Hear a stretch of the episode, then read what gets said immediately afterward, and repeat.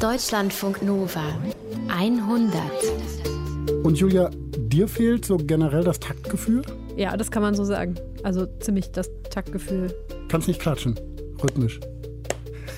Ah, Nee. Geht doch einigermaßen. Ja, geht so einigermaßen, aber es ist tatsächlich so, ich kann nicht im Takt klatschen. Das geht überhaupt nicht. Also äh, mit Musik im Takt. Ich habe keine Ahnung, was das ist, so ein Takt. Aber kann man doch lernen, oder? Äh, habe ich gehört, dass man das lernen kann, wurde mir auch schon gesagt, aber ähm, es schränkt mein Leben jetzt nicht so ein, dass ich äh, bis jetzt das große Bedürfnis hatte, dass ich. Klatschunterricht nehmen muss, genau. Aber das ist ja immer so die Sache bei den Dingen, von denen wir sagen, das können wir nicht. Ne? Die Frage ist da, woher kommt eigentlich die Idee, dass wir da was nicht können? Wie ist das bei dir mit dem Klatschen? Wo, woher kommt die Idee, dass du das nicht kannst? Ich glaube, jahrelang dachte ich, ich kann das. Ich habe dann immer mit Freundinnen so ganz frenetisch zu irgendwelchen Liedern geklatscht. Super, und du warst die, die dann schon Ja, genau. Und ich war dann aber immer daneben und dann haben die sich immer alle totgelacht über mich. Ähm, und haben gesagt, oh, Julia, du hast überhaupt gar kein Rhythmusgefühl, du kannst überhaupt nicht im Takt klatschen. Ja, und dann habe ich irgendwann aufgehört zu klatschen. Ähm, das mache ich auch jetzt nicht. Also wenn ich zu Konzerten gehe oder so, das ist immer so ein Schwachpunkt bei mir. Ich klatsche einfach nie mit. Ich versuche das dann durch, ähm, ja, leider auch ein bisschen unrhythmisches Schunkeln auszugleichen, weil wenn man kein Taktgefühl hat, wie ich, dann, also Rhythmusgefühl, dann ähm, Kann man auch nicht so gut tanzen, man, oder was? Ja, also sag ich mal, ähm, also es gibt sicherlich Leute, die besser tanzen können als ich. Das Gemeine ist ja, wenn es einmal heißt, ne, du kannst was nicht, dann glaubst du das auch irgendwann. Ne? Bei ganz vielen Sachen ist das so. Und das kann dann, jetzt beim Klatschen nicht, aber bei anderen Dingen natürlich heftige Folgen für das Leben haben. Das kann ich nicht. Geschichten von Stärken und Schwächen gibt es heute in Ausgabe 205 der 100. Ich bin Paulus Müller und bei mir im Studio ist Julia Roche. Wir lernen heute Menschen kennen, die Sachen nicht können oder denken, dass sie sie nicht können. Genau, und wir lernen auch Leute kennen, die Sachen nicht können, sie aber dann trotzdem einfach machen. Egal, was die Leute sagen. Also die, die wären sozusagen, wenn ich jetzt plötzlich dann einfach immer immer weiter würde. klatscht. In der ersten Geschichte geht es um Mathe. Und da kannst du ja ganz fest damit rechnen, dass die Meinungen geteilt sind, was Mathe angeht. Und zwar so ungefähr durch zwei. 50 Prozent haben eine Begeisterung für Zahlen und Rechnen. Die anderen 50 Prozent hassen das alles. Hatten immer wieder Probleme bei Mathe in der Schule, vielleicht sogar auch Nachhilfe. Auch mein Vater hat sich nach der Schule mit mir zusammengesetzt und hat versucht, mir Mathe beizubringen. Es hat so geendet, dass ich geheult habe, geschrien habe und der Haussee ging erst mal ein paar Wochen schief. Das ist Nina. Die hat so richtig heftige Probleme mit Mathe, mit Zahlen, sogar mit den einfachsten Dingen. Die versteht das einfach nicht. Es hat mich keiner ernst genommen, auch im Hort nicht. Man hat zwar gemerkt, okay, die ist in Mathe wirklich eine Null, aber irgendwie können wir der auch nicht helfen. Und viele haben auch gedacht, ich mache das mit Absicht. Aber das ist es nicht. Nina begreift Mathe wirklich nicht. Bis sie versteht, warum das so ist, laufen noch einige Sachen in ihrem Leben schief. Vera Pache hat Nina getroffen.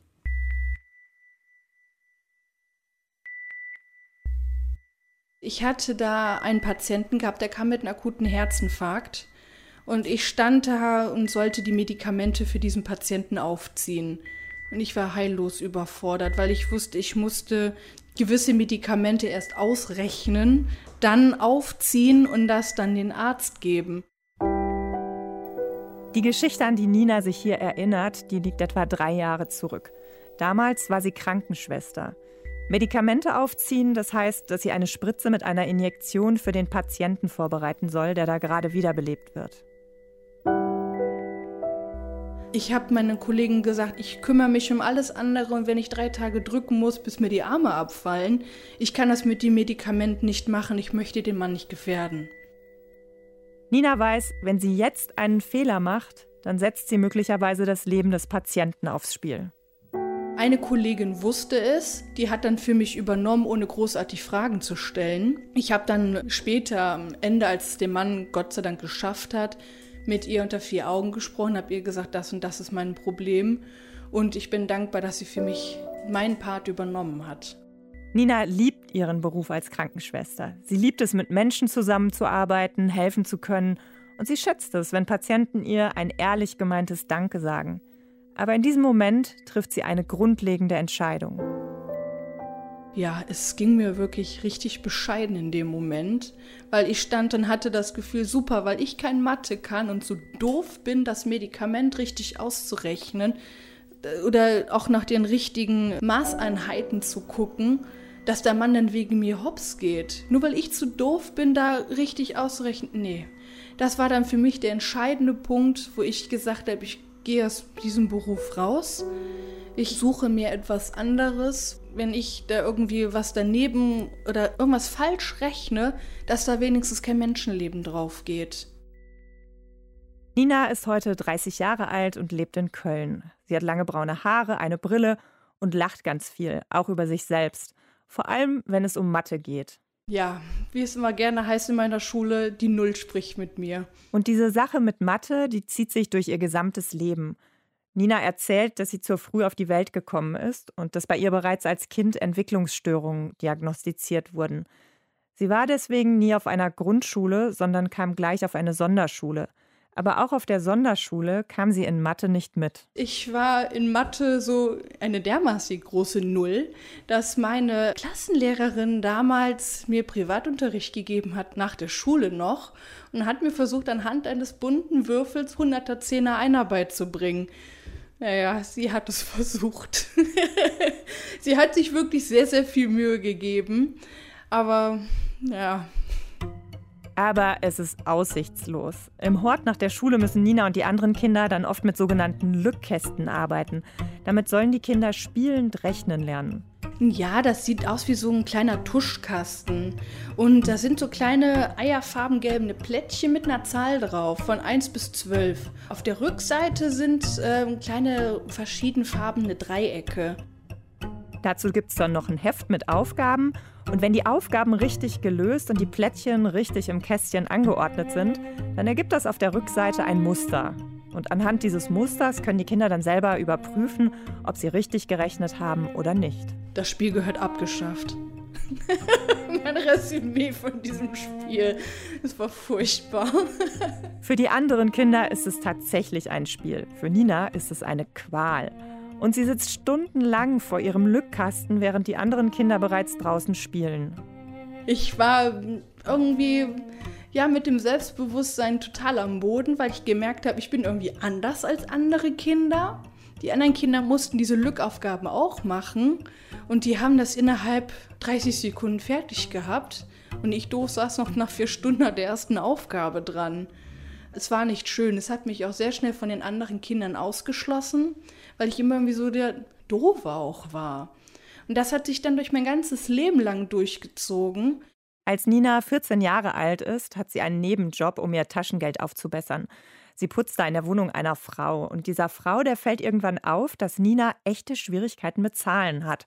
Und deswegen macht sie mit Nina einen Test. Und sie hat mir mit Absicht einfach mal zwei Euro weniger gegeben, um dann zu merken, habe ich da irgendwie eine Schwäche oder nicht. Weil sie war irgendwie Kindertherapeutin oder sowas. Ja, und mir ist das natürlich nicht aufgefallen. Ich war froh und glücklich, hatte ein paar Groschen in der Hand, habe schon die nächste Süßigkeiten-Tüte im Kopf gehabt. Mir ist aber nicht aufgefallen, dass es zu wenig Geld war. Die Frau meint es gut mit Nina und spricht sie dann darauf an. Sie sagte da so, ach Nina, das ist aber schön, dass du so glücklich aussiehst, aber merkst du nicht, dass du zu wenig Geld in der Hand hast? Nö, ist mir natürlich nicht aufgefallen, weil ich habe anhand der Größen der Münzen geguckt, nicht auf die Zahlen, die da draufstehen, weil die für mich nichts bedeutet hat. Ja, und ich hatte nur ein paar Groschen in der Hand, war mega glücklich und wäre so durch die Tür gegangen. Und dann hat sie selber aber gesagt, das stimmt nicht und hier hast du deinen Freund. Genau, sie hat mich darauf aufmerksam gemacht und sagte, Nina, dir fehlen noch hier zwei Euro. Die hat es mir natürlich nachgegeben und hat mir dann gesagt, dass ich da mal ein bisschen abchecken sollte, ob deine Dyskalkulie vorliegt oder nicht. Dyskalkulie. Vorher noch nie was von gehört. Nina erzählt ihrer Mutter davon. ja, und sie hat dann selber ein bisschen geguckt im Internet und hat dann irgendwie Rechenschwäche eingegeben. Aber so wirklich umsetzen konnte sie es auch nicht. 15 bis 20 Prozent der deutschen Bevölkerung haben Schwierigkeiten mit grundlegenden Rechenarten, also schon mit Plus und Minus, mit dem kleinen Einmaleins oder mit dem Teilen. Aber bei 5 bis 6 Prozent sind diese Schwierigkeiten angeboren. Das sind dann zum Beispiel Kinder, die im Kindergarten nicht auf Anhieb erkennen, ob da jetzt drei oder fünf Bonbons auf dem Tisch liegen. Menschen mit Rechenschwäche oder Dyskalkulie, die haben einfach kein angeborenes Verhältnis zu Zahlen, so wie Nina. Ja, und bei Nina, da passiert dann erstmal nichts. Sie arrangiert sich irgendwie damit, dass Zahlen für sie keine Bedeutung haben, aber einfach ist das nicht. Nein, gar nicht. Es ist auch ziemlich doof, wenn man an der Bushaltestelle steht und man kann nicht lesen, wann kommt eigentlich der Bus oder wie lange muss ich noch fahren. Ich bin einfach auf gut Glück immer losgelaufen und war dann meistens zwei Stunden zu früh da zu einem Termin, um aus totaler Angst zu spät zu kommen. Ja, und so auch mit dem Geld ging das genau das gleiche Theater. Geld konnte ich nie mit umgehen, weil die Zahlen für mich keine Bedeutung hatten. Wenn ich da auf mein Konto gesehen habe, okay, unten unter dem Strich ist nichts Rotes, ist alles super. Schön. Heute lache ich drüber, aber früher war das eine Tortur. Nicht rechnen können, kein Verhältnis zum Wert der Zahlen zu haben, für mich ist das total schwer nachzuvollziehen, wie sich das anfühlen muss in unserer Gesellschaft. Weil schließlich werden wir ständig mit Mathe konfrontiert.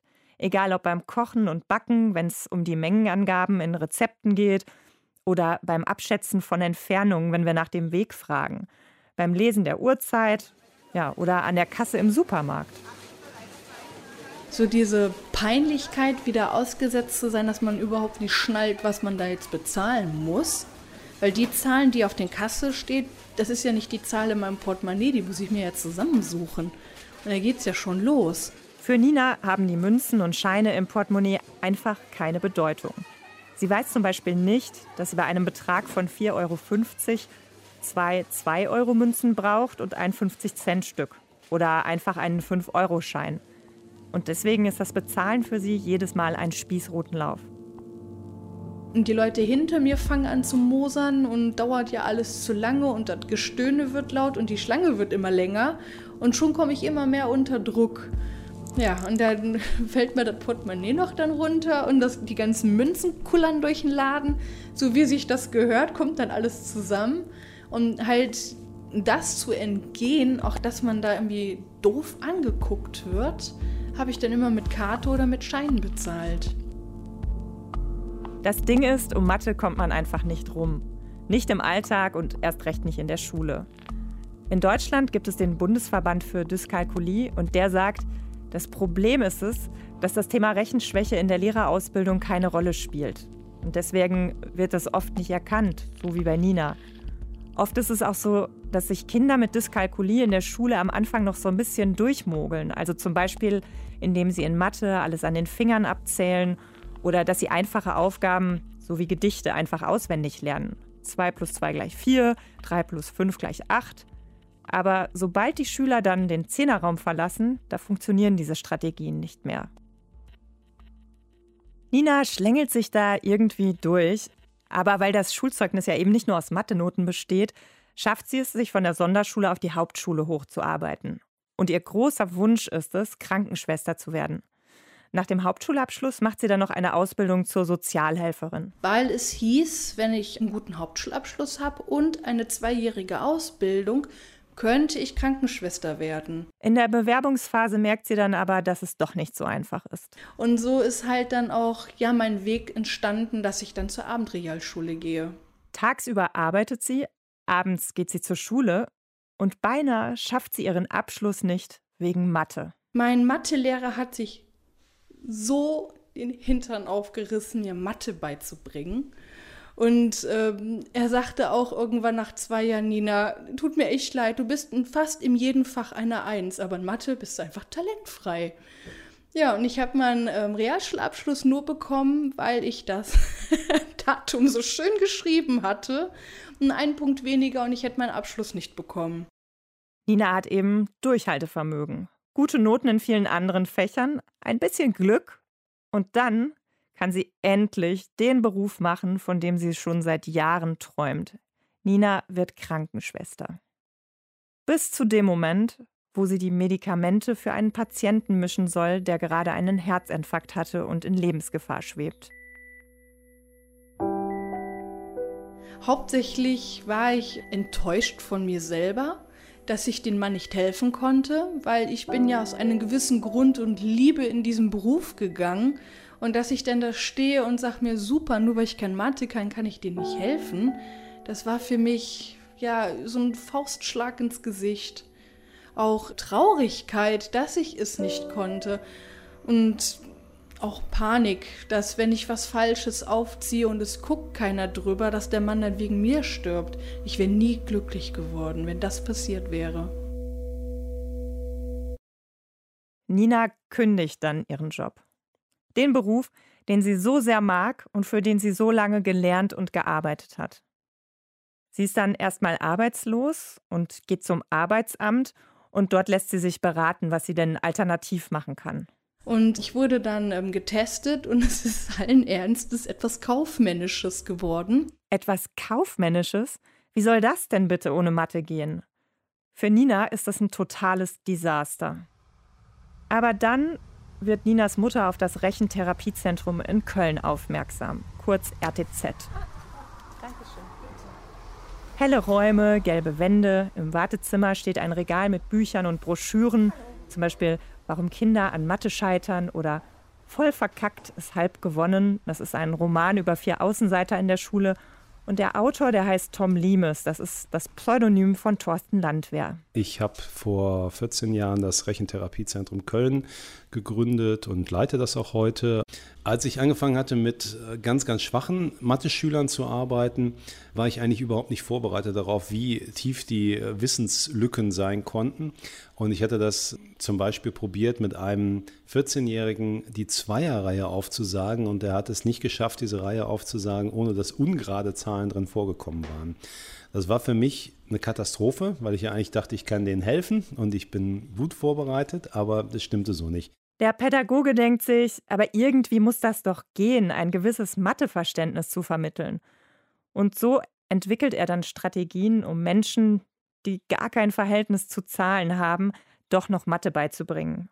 Und es kommen nicht nur Schüler, sondern auch Erwachsene, so wie Nina. Die Hauptursache bei Nina dafür, dass sie Mathematik nie verstehen konnte, war, dass sie nicht begriffen hat, wie Zahlen und Mengen zusammengehören. Das geht relativ vielen mit einer Rechenschwäche so.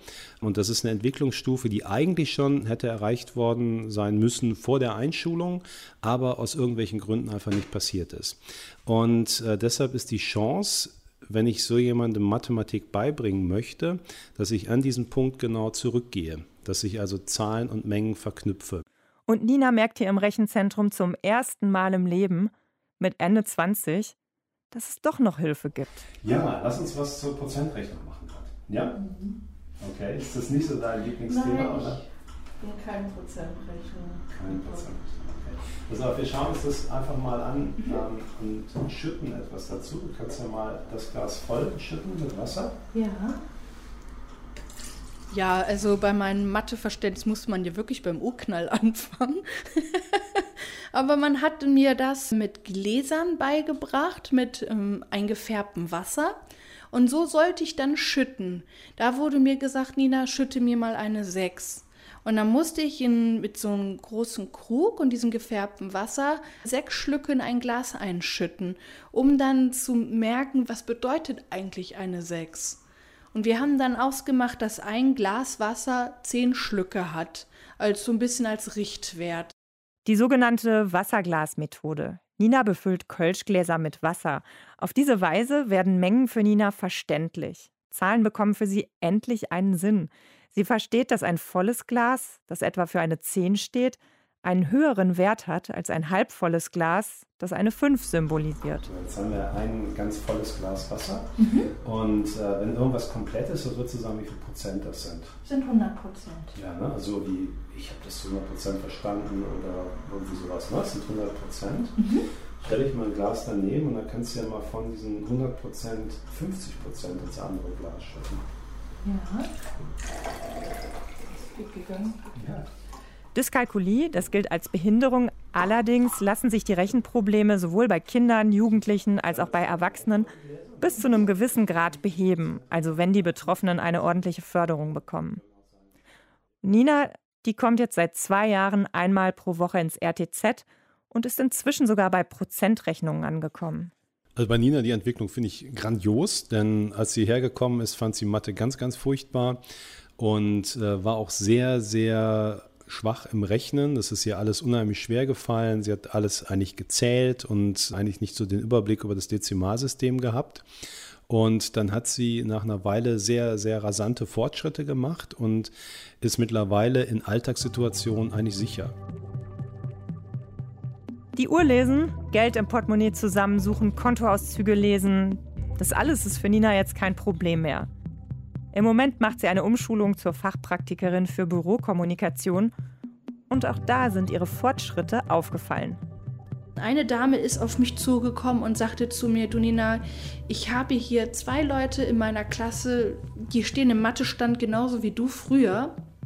Und ich wäre im Vergleich bis zu vor zwei Jahren richtiger Excel-Crack geworden, dass unglaublich wäre, was für einen Werdegang ich in Mathe hingelegt hätte und wo ich denn so viel Mathe gelernt habe, dass ich auf einmal diese Excel-Formeln verstehe und dass ich die auch anwenden kann.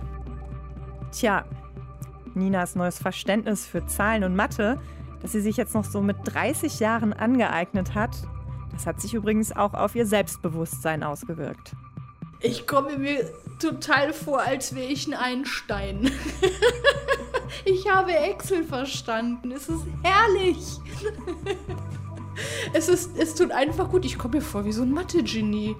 Es ist klasse. ja, das ist wirklich beeindruckend. Also ich habe auch noch nie wirklich mit Excel gearbeitet. Also ich kenne die Formeln auch nicht. Hast nichts verpasst. Okay, Excel macht mittlerweile mehr Spaß als Word. Ich gebe es zu. Oh, wenn das jetzt einer aus meiner Schule hört, ne? Aber es ist wirklich so, es macht Spaß.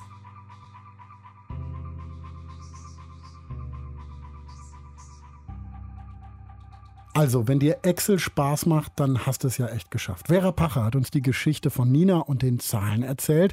Und auch in der zweiten Geschichte geht es um Mathe. Auch da lernen wir eine Frau kennen, die irgendwann dachte, Mathe kann ich nicht. Jackie Wagner. Ihre Geschichte haben wir im Jahr 2016 schon mal erzählt in der 100. Sie dachte eben immer, Mathe ist nichts für sie, aber dann, dann gab es ein T-Shirt, das alles geändert hat. Nail al-Saidi erzählt ihre Geschichte. Also ich muss ehrlich sagen, als ich das T-Shirt das erste Mal gesehen habe, habe ich gedacht, cool, könnte ich mir auch kaufen. In Mathe bin ich nur Deko. Dieser Satz stand vor drei Jahren auf einem T-Shirt des Otto-Versands. Ein T-Shirt nur für Mädchen. Jackie Wagner ging damals in die 11. Klasse eines Gymnasiums und das T-Shirt, das sprach ihr aus der Seele. Ich war ja in dieser Situation drin, wo ich eine Frau war und ich konnte Mathe nicht und ich war Matheunterricht auch nur Deko. Ich habe mir so gedacht, ja, das könntest du dir eigentlich zulegen, das passt ja. Jackie war 16 und lebte in einem Albtraum voller Zahlen. In Mathe schrieb sie eine Fünf nach der anderen. Und mit jeder weiteren sank ihr Selbstwertgefühl. Ich habe eigentlich gedacht, dass ich doof bin, also dass ich das halt nicht kann und das Gymnasium vielleicht nichts für mich ist, dass ich vielleicht lieber Realschule machen sollte. Die Noten waren einfach katastrophal. Also ich glaube, ich hatte sogar eine 6 plus in irgendeiner Klausur in Mathematik. Also das habe ich total abgeschrieben.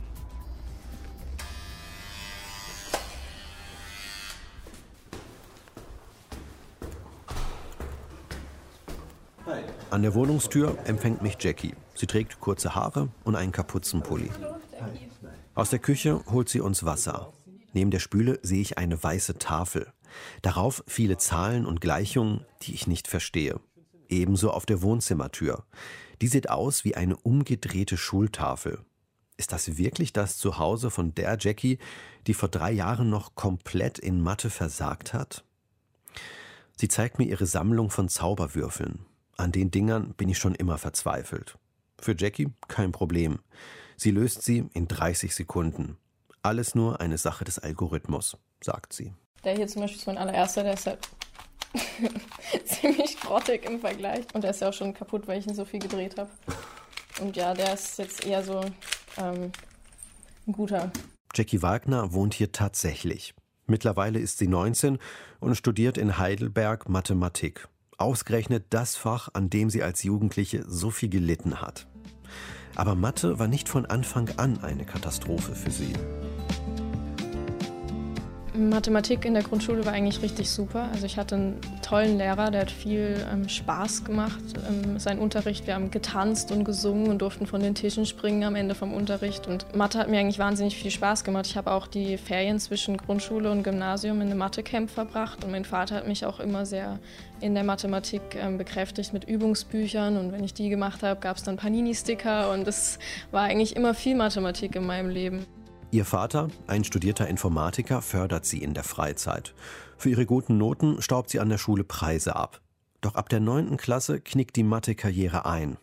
Jackie bekommt eine neue Mathelehrerin und von da an klappt dann nichts mehr. Meine neue Lehrerin hat irgendwie ein persönliches Problem mit mir und einigen anderen Schülern gehabt in der Klasse, denke ich.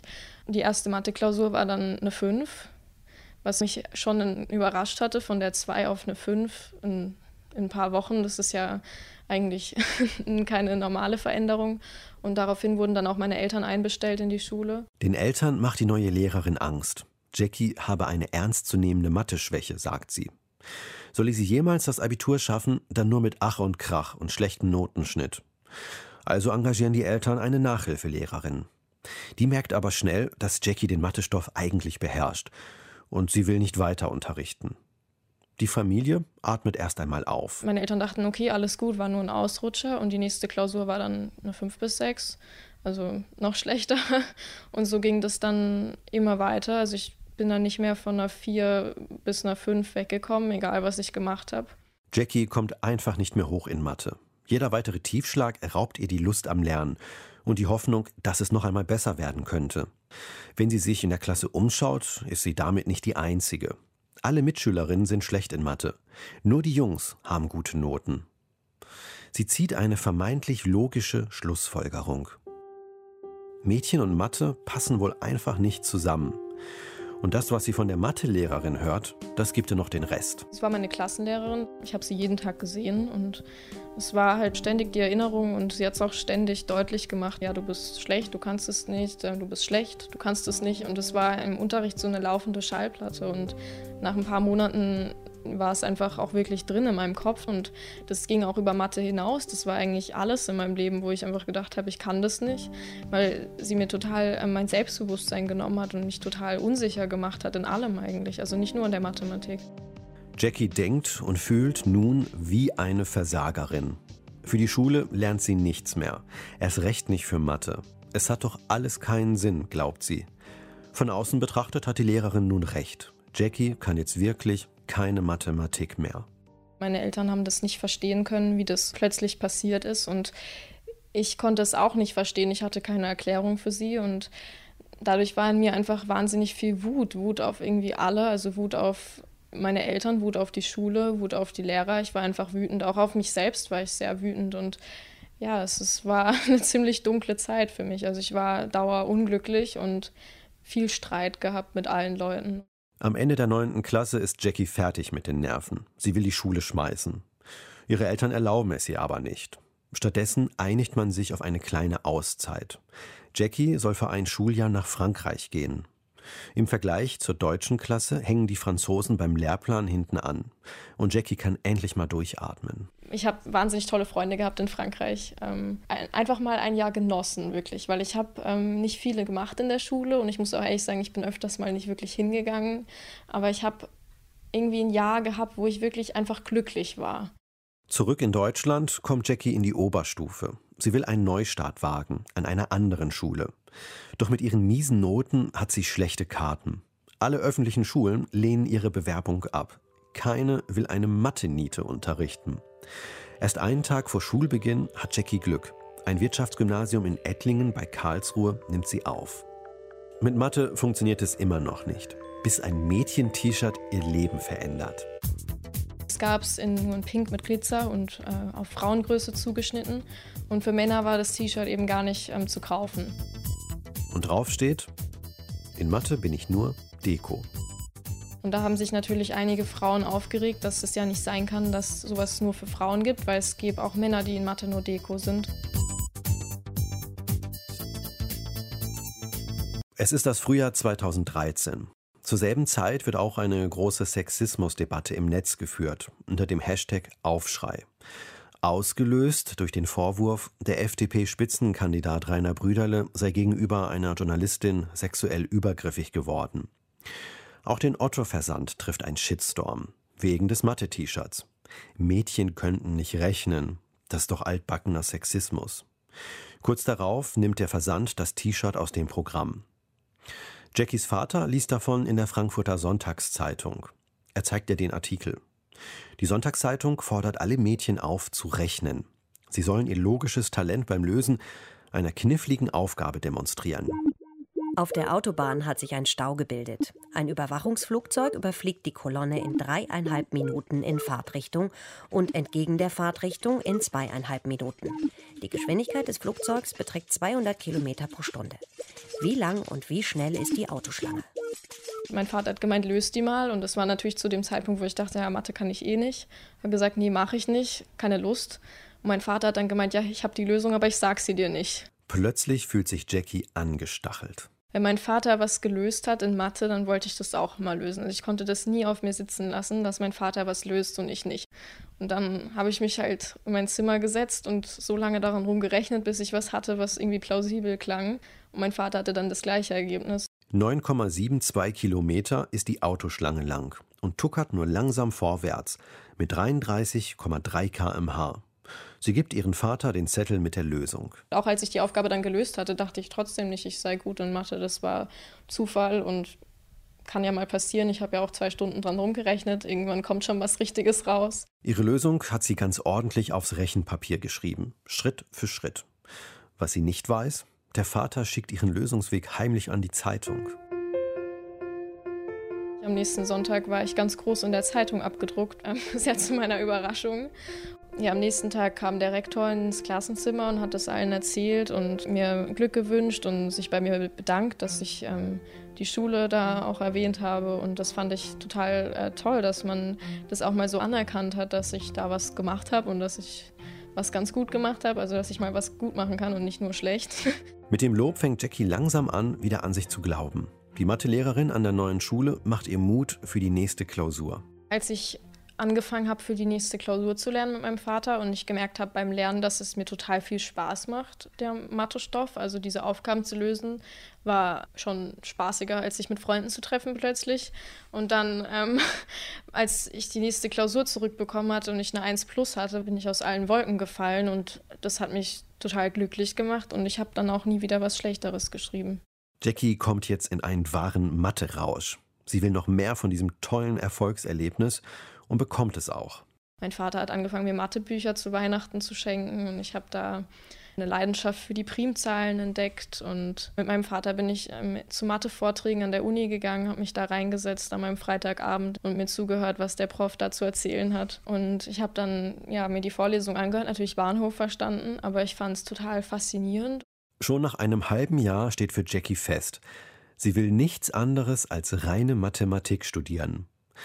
Den Eltern ist das plötzlich nicht mehr geheuer. Bis vor kurzem war Mathe noch das große Drama und jetzt die große Liebe? So hat mein Vater es sich zur Mission gemacht, in meiner Freizeit mir so möglichst viel Unimatte zu zeigen, weil er dachte, ich würde mich dann doch noch umentscheiden, weil es ihm nicht so viel Spaß gemacht hat an der Uni. Aber er hat dann schnell gemerkt, dass das total mein Ding ist. 2015 macht sie ihr Abi. Unter den Mädchen ist sie die Jahrgangsbeste. Für ihre Mathe-Noten bekommt sie sogar eine Auszeichnung. Dem Mathestudium steht jetzt nichts mehr im Weg. Das erste Semester hat sie gerade hinter sich. In der Abschlussprüfung hat Jackie nur eine 3 geschrieben. Egal. Hauptsache bestanden. Es recht, weil sie während der Klausur mit der alten Prüfungsangst zu kämpfen hatte. Es wird ganz schön ausgesiebt in der Mathematik, findet Jackie. Und die Professoren machen Druck. 80 Prozent würden früher oder später abbrechen, sagen sie. Aber davon lässt sich Jackie nicht einschüchtern. Das in Mathe bin ich nur Deko-T-Shirt erinnert sie immer noch an ihre tatsächlichen Fähigkeiten. Ein Nachdruck des T-Shirts hängt hinter Glas neben ihrer Haustür. So eine Art täglicher Ansporn. Ja, es steht eben für Veränderung und Selbstbewusstsein auch und ähm, dass, ja, dass ich mich nicht runterkriegen lassen soll. Ich meine, das ist nicht das letzte Mal gewesen und es wird auch nicht das letzte Mal sein in meinem Leben, dass mir jemand sagt, dass ich was nicht machen kann. Und Jackie hat noch einiges vor. Sie will an der Uni Karriere machen und sich gegen die Männer durchsetzen. Dass sie es packt, daran habe ich keine Zweifel. Und auch nicht daran, dass sie späteren Generationen den Spaß an Mathe vermitteln wird. Denn die Freude an der Mathematik, die steckt tief in Jackie. Das ist ihr auch selbst vor kurzem noch einmal ganz klar geworden. Beim Umzug in ihre Studentenbude ist ihr das alte Freundebuch aus der ersten Klasse in die Hand gefallen. Mit einer überraschenden Erkenntnis. Und da stand bei Berufswunsch bei allen drin Tierärztin und Arzt und Feuerwehrmann und bei mir stand Doktor der Mathematik. Also hatte ich das schon in der ersten Klasse eigentlich vorgehabt. Ja, das hatte ich nur zwischendrin vergessen. Da hat sie zwischendrin vergessen, dass sie Mathe ziemlich gut kann und sogar Spaß daran hat. Nail al-Saidi hat uns erzählt, was Jackie Wagner erlebt hat.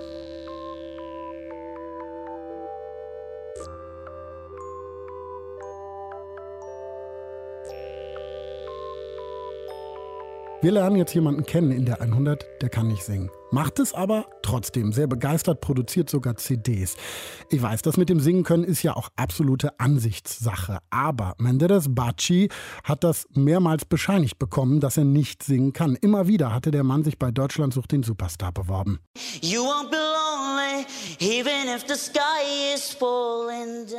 Ja, und immer wieder hat er so oder noch schlechter vorgesungen. Das war richtig scheiße, fand Dieter Bohlen dann auch irgendwann mal. Menderes kann nicht singen, war aber trotzdem immer irgendwie dabei bei Deutschland sucht den Superstar, macht heute immer noch Musik. Hier zum Beispiel ist ein Lied aus dem letzten Jahr, Shakalaka Eyo heißt es. Und ja, wir müssen da jetzt mal ganz kurz durch. Ich stell die Nacht auf den Kopf, setzen das Leben in Szene. Wir sind krass drauf, krass. Okay, ich glaube, das äh, reicht dann jetzt, um ein Gefühl dafür zu kriegen. Danke. Äh, singen kann er nicht so gut, der Menderes, aber er macht es trotzdem. Und das ist einfach stark, finde ich. Das ist nämlich genau das, was er wirklich kann. Dranbleiben, sich nicht unterkriegen lassen, weitermachen. Im Jahr 2016 habe ich mit ihm gesprochen. Hallo Menderes, schön, dass du da bist. Hallo, schön, dass ich bei euch sein darf. Ich freue mich sehr. Was ist für dich Talent? Was bedeutet das für dich? Also meiner Meinung nach kann man Talent sich auch erarbeiten. Also bei mir war es zumindest so. Ich zum Beispiel bin jetzt vielleicht nicht als Sänger sehr talentiert, aber ich habe mir gedacht, okay, das ist mein großer Traum. Die Anfangszeit war halt so, in der ersten Klasse habe ich angefangen mit Singen. Und da hat mir auch keiner gesagt, hey, du kannst nicht singen, sondern ich habe das in erster Linie gemacht, weil es mir Spaß macht. Ähm, ich glaube, im Leben ist es wichtig, dass man Dinge macht, die einem Spaß machen. Und wenn dann Leute sagen, du bist nicht talentiert, dann kann es einem eigentlich auch egal sein weil äh, man macht das halt aus ganzem Herzen, weil es einen glücklich macht. Und mich macht halt Singen glücklich und ähm, ob ich jetzt Talent habe oder nicht, ist mir eigentlich relativ egal. Mal abgesehen vom Singen, äh, hast du woanders Talente? Siehst du woanders bei dir Talente? Ich glaube, es ist auch ein Talent, dass man hartnäckig ist und Durchhaltevermögen hat und dass man einfach am Ball bleibt.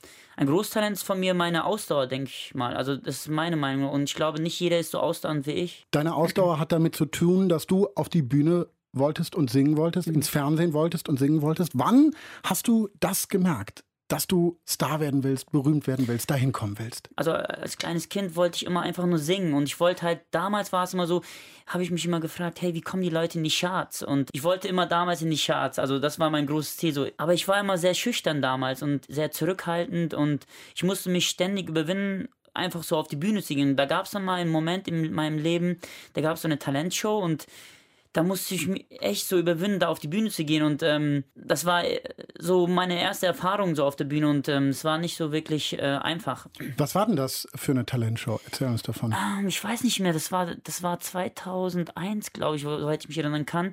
Das war Tommys Musikcafé in Langenfeld und man konnte. Wo du geboren bist? Ja, genau, ich bin in Langenfeld geboren und wenn man den ersten Platz erreicht, konnte man eine Aufnahme im Tonstudio äh, gewinnen und da habe ich gedacht, das ist eine große Chance für mich, die ich jetzt für mich nutzen möchte. Und das war halt so ein Karaoke-Wettbewerb sozusagen. Und ähm, hat leider nicht geklappt und bin dann wie, halt wie war denn der Auftritt? Kannst du mal also, beschreiben? Kannst du dich noch erinnern? Es, es, war halt so, äh, da war so ein Bildschirm und da wurde der Text halt eingeblendet und ich bin dann irgendwann mal nicht mehr mitbekommen und in der Mitte des Songs bin ich, habe ich gesagt, okay, ich bin nicht mehr drin, bin einfach von der Bühne weggelaufen und ähm, dann habe mich halt dann geniert und habe gedacht, ich habe mich jetzt total blamiert. Aber Jetzt nochmal zurück zu diesem Auftritt in Langenfeld. Mhm. Da gehst du auf die Bühne, das erste Mal überhaupt auf eine Bühne bei einem Wettbewerb. Und das klappt irgendwie nicht. Gehst verschämst von der Bühne, brichst den Auftritt ab. Ich würde jetzt denken, oh Gott, der arme Kerl, der ist fertig damit. Mhm. Also das ist doch ein Trauma. Da, da, da, macht man doch nicht weiter und bewirbt sich dann irgendwann nochmal wieder. Wann kam dein Gedanke, ich mache das weiter? Direkt danach? Mm, also ich habe ja zu der Zeit ja auch eine Ausbildung gemacht. Tankkauf? Tank, na, als Tankwart. Tankwart, mhm. ja. Aha. Ich wollte halt irgendwie singen. Es hat mir immer Spaß gemacht. Ich weiß noch, im Verkaufsraum habe ich immer gesungen. Da gab es dann die Platte von Michael Jackson, Invincible. Mhm. Und da lief immer You Rock My World. Da habe ich immer mitgesungen. Und dann irgendwann habe ich gesagt, ich, ich, ich möchte auch vor dem Publikum singen, was die davon halten.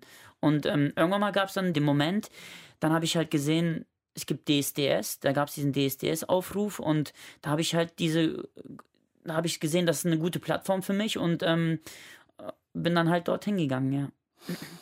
Nochmal ganz kurz zurück zum Singen überhaupt. Du sagst ja, dass es dir irgendwie immer Spaß gemacht hast, dass du die ganze Zeit gesungen hast. Wie war denn das mit dem Singen zu Hause in der Familie? Mm, ja, also meine Eltern sind ja, haben sich ja scheiden lassen und damals habe ich halt, meine Mutter war halt eine, alleinerziehend und da hat sie das auch nicht wirklich mitbekommen. Ich weiß nur, dass meine Schulkameraden das sehr oft mitbekommen haben, weil ich hier ganz oft immer damals Looking for Freedom von David Hasselhoff gesungen habe. Klassiker? Und, ja, und ähm, also ich war immer schon so ein Typ, der immer in der Schule gesungen hat. Das ging dann bis zur Realschule, als ich dann, dann in der fünften, sechsten, siebten, achten Klasse war und gab es irgendwann mal die Lieder von Backstreet Boys und solche Sachen oder NSYNC. Und Michael Jackson kam später mit dazu und ähm, ja, und da, da gab es dann so eine Situation, da kam der Lehrer, unser Politiklehrer rein und da meinte dann, da hat er irgendwie so einen Kassettenrekorder mitgebracht und meinte dann so, jetzt äh, Menderes, möchte ich, dass du jetzt aufstehst und vor unserer Klasse singst und wir nehmen das auf und schicken das zu einer Plattenfirma. So war das damals. Und ich hatte immer auch Angst damals, dass sich meine Stimme verändert. Ja, also ich wollte halt damals immer schon was mit meiner Stimme machen.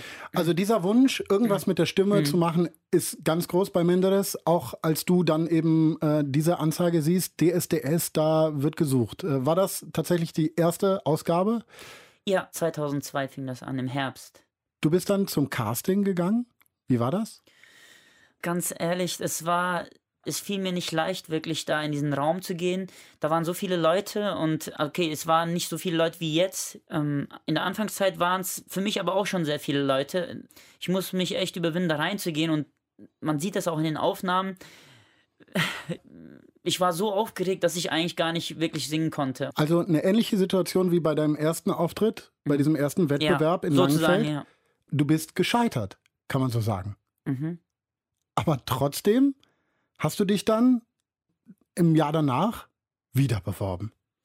Irgendwann gab es dann den Punkt, ich bin wie gewohnt mit dem Fahrrad nach Hause gefahren. Da gab es einen Moment, da gab es dann so zwei, drei Leute, die haben mich dann irgendwie so anscheinend erkannt irgendwie. Ich weiß nicht, irgendwie, die haben dann mich so angeguckt. Da habe ich gedacht, okay, was ist denn da los? Und dann irgendwann mal war ich dann zu Hause und dann gucke ich so, dann läuft irgendwie auf einem Fernsehsender so ein Bericht, so die schrägsten Kandidaten bei DSDS irgendwie so. Und dann gab es so eine Top-Ten-Liste. Und dann irgendwann mal gucke ich so, sehe ich mich so auf Platz 2. Da hat mich das irgendwie so ein bisschen geärgert. Und habe ich gedacht, okay, so kann ich dieses Bild nicht stehen lassen. Mit der Zeit hat mich dann der Ehrgeiz gepackt und habe gesagt, hey, ich muss mich besser präsentieren. Und so kam das dann. Irgendwann hat sich das verselbstständigt und habe dann gesagt, ich muss mich immer wieder weiterentwickeln. Und so kam das, dass ich so oft mitgemacht habe. Das Jahr danach hast du dich dann eben nochmal beworben nach, nach der ersten Staffel. Das war dann 2003, mhm. richtig? Und das ging relativ durch die Medien. Ähm, das klang so. I never ever wanna hurt ya, I just wanna love ya. I just wanna sex you up, wanna give you everything you needed. Ach nein. Trouble on my fingers in the way. Can't be, um, uh, kann ich schon mal vielleicht neu anfangen? Um, don't walk away. See, I just can't find the right thing to say. I try, but all my pain gets in the way. Michael Jackson ist das, ne? Ja, das von Invisible Album, das habe ich ganz oft damals gehört. Bei diesen Ausschnitten war es so, die haben es sogar zu Wer wird Millionär als Frage geschafft, ja? ja? Und die Frage war, glaube ich, äh, was versucht dieser Mann da zu singen? Ja, Miss Piggy, dann irgendwie Donald Duck oder irgendwie, oder am Schluss so Michael Jackson so irgendwie. Du lachst darüber. Ja, ist das nicht, ich, ist das nicht total, also äh, macht einen das nicht fertig? Ja, das, äh, Die, das ist doch Veralberung. Ja, okay, aber ich glaube, es ist wichtig auch, ähm, dass man sich nicht so eine Angriffsfläche aufbaut, sondern es ist auch manchmal wichtig äh, und richtig, dass man einfach auch über sich selber lachen kann, dass man das nicht zu ernst nehmen darf. Ja, mittlerweile kann ich damit eher um, besser umgehen als damals, aber damals konnte ich aber auch eigentlich damit ganz gut umgehen. Ich Aber, weiß was nicht, ist da passiert, Hat, eigentlich hat sich gar nicht verändert. Man ist natürlich für einen Moment so ein bisschen enttäuscht. Irgendwie macht es trotzdem Spaß, dass man sich da sieht irgendwie. Weißt du, was Wie, ich meine? wie Irgendwie- machst du das? Also ganz ehrlich, ne? Weil, weil das finde ich, das finde ich einfach faszinierend. Mhm. Und, und das wünschte ich ganz vielen Leuten, dass sie nicht einknicken. Bei sowas, wenn man das sieht, bei Wer wird Millionär? Und da lachen die Leute Mhm. ja nicht mit dir, weil du lustig bist, sondern sie lachen in dem Moment, das muss man ganz ehrlich sagen, auch über dich. Und trotzdem kommst du damit klar. Wa- Was ist der Gedankengang dahinter? Ich glaube, wenn man etwas gerne macht, dann ist es einem relativ egal, was die Leute sagen. Also ich singe wirklich gerne. Also es ist, es ist nicht so, ich mache es jetzt nicht fürs Publikum, mittlerweile schon. Aber damals war es so, ich singe einfach für mich selber, weil mich das einfach glücklich macht. Egal, ob ich jetzt schief singe oder ob ich die Töne treffe oder auch nicht. Aus meiner Perspektive, ich sehe das nicht so, so tragisch. Also es ist, es ist okay. In der Anfangszeit hat man mich belächelt, hat äh, mich durch den Kakao gezogen. Das hat mich hier eigentlich ähm, mir weitergeholfen. Also das hat mich hier weitergebracht. Ich konnte an meinen Defiziten arbeiten und konnte mich dementsprechend auch weiterentwickeln. Das heißt, das war auch eine Triebfeder, immer weiterzumachen. Du hast dich ja dann nicht nur bei jeder Staffel DSDS beworben, immer weiter, äh, bist eben nie weit, nie, nie übers Recall hinausgekommen. Ähm, Gab es irgendwann einen Moment, wo du gedacht hast, das brauche ich jetzt nicht mehr, jetzt bin ich angekommen? Schwierig zu beantworten, deine Frage. Also ich glaube, man kommt nie wirklich im Leben an. Also zumindest ich bin noch nie irgendwo angekommen. Natürlich hat man verschiedene Ziele im Leben, die man noch erreichen möchte. Wenn man es geschafft hat, dass die Leute einen, abgesehen vom Gesang, einfach so akzeptieren, wie man ist, dann hat man schon etwas Großes erreicht. Ich glaube, es für mich ist es sogar jetzt wichtiger geworden, als Mensch zu akzeptiert zu werden als als ähm, Sänger oder als Entertainer. Hat der Dschungel, du bist ja Dschungelkönig dann auch geworden, äh, da was zu beigetragen? Hat sich danach dann irgendwie das verändert, wie die Leute mit dir umgegangen sind? Das Dschungelcamp hat mir so viel, da, also so viel dazu beigetragen, in der Hinsicht, dass die Leute mich jetzt auch als äh, Mensch wahrnehmen, nicht nur als Witzfigur sozusagen, sondern die können auch jetzt klar di- differenzieren und sagen, hey, da steckt auch ein Mensch dahinter, der hat auch ein Herz, er hat auch Gefühle und er hat was zu sagen und er hat ähm, ein klares Ziel im Leben und das er verfolgt und das honorieren die Leute auch mittlerweile. Menderes. Danke, dass du hier warst und es war wirklich toll mit dir zu reden und das äh, darfst du bitte genauso nehmen, wie ich es gesagt habe. Okay, danke schön. Danke an alle, die diese 100 möglich gemacht haben. Vera Pache hat die Geschichte von Nina erzählt, Nail Al-Saidi die von Jackie und dann war da noch Menderes. Dankeschön. Danke auch an Nastja Nürnberg und Uwe Bräunig, die dafür gesorgt haben, dass das hier zu hören ist. Julia Roche und Nilofer Elhami sind die 100 Redakteurinnen auch dieser Ausgabe. Vielen Dank dafür. Das nächste Thema in zwei Wochen ist Herkunft. Wie immer, ihr wisst ja, wenn ihr was loswerden wollt, Kritik, Anregungen, Lob, eure Geschichten, mail at deutschlandfunknova.de. Habt eine schöne Zeit. Ich bin Paulus Müller und das war 100. Also von Legasthenie hatte ich früher schon ganz viel gehört, aber von Dyskalkulie habe ich jetzt auch erst im Zusammenhang mit dieser Recherche erfahren. Und eine Sache, die mir eine Frau vom Bundesverband für Dyskalkulie erzählt hat, ist, dass es eben Menschen mit Dyskalkulie besonders schwer haben. Weil wenn jetzt zum Beispiel jemand Legasthenie hat, also so eine Lese-Schreibschwäche, der kann das mündlich ausgleichen. Also zum Beispiel machen die Menschen dann viele Fehler beim Schreiben, aber wenn jemand redet, da werden die anderen ganz schnell merken, dass diese Person nicht dumm ist, wenn sie sich gescheit ausdrücken kann. Bei Dyskalkulie gibt es eben diese Ausgleichsmöglichkeit nicht, weil wenn jemand nicht rechnen kann, dann gilt er einfach häufig als dumm. Und dieses Wort habe ich übrigens auch total häufig im Interview mit Nina gehört. Aber ich finde es total irre, wie sehr die sich noch in Mathe hochgearbeitet hat. Ja, und ein paar Wochen nach meinem Interview mit ihr, da hat sie mir dann auch geschrieben, dass ihre letzte Mathearbeit eine Eins war. Also da geht noch einiges und dumm ist sie ganz sicherlich nicht.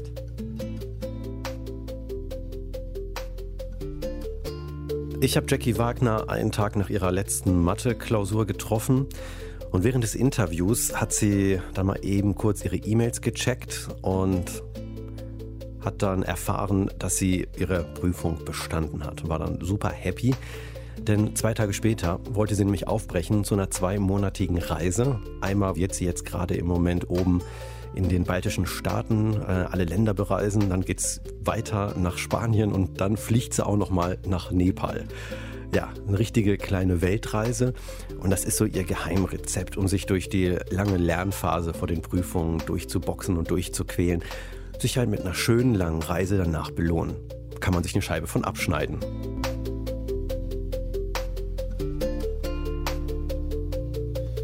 Als wir Dschungelkönig und Dauer-DSDS-Teilnehmer Menderes Bakci hier im Studio hatten, wollten wir natürlich von ihm wissen, ob er auch nächstes Jahr wieder bei DSDS dabei ist. Und um die Antwort hat er sich so ein bisschen drumherum gewunden. Die Frage mit DSDS und der nächsten Staffel hast du noch nicht beantwortet. Ja, da habe ich so ein bisschen drumherum Darfst du nicht, willst du nicht? ähm, ja, ähm, ich kann dazu nur sagen, ähm, die Leute, die mich kennen, die wissen die Antwort. Nach dieser Aussage bin ich mir allerdings ziemlich sicher, dass er wieder mitmacht. Einmal Talentshow, immer Talentshow. Ich wünsche Menderes auf jeden Fall, dass er irgendwann Superstar wird, wenn er das nicht vielleicht sogar schon ist. Deutschlandfunk Nova 100. Jeden Sonntag um 16 Uhr. Mehr auf deutschlandfunknova.de.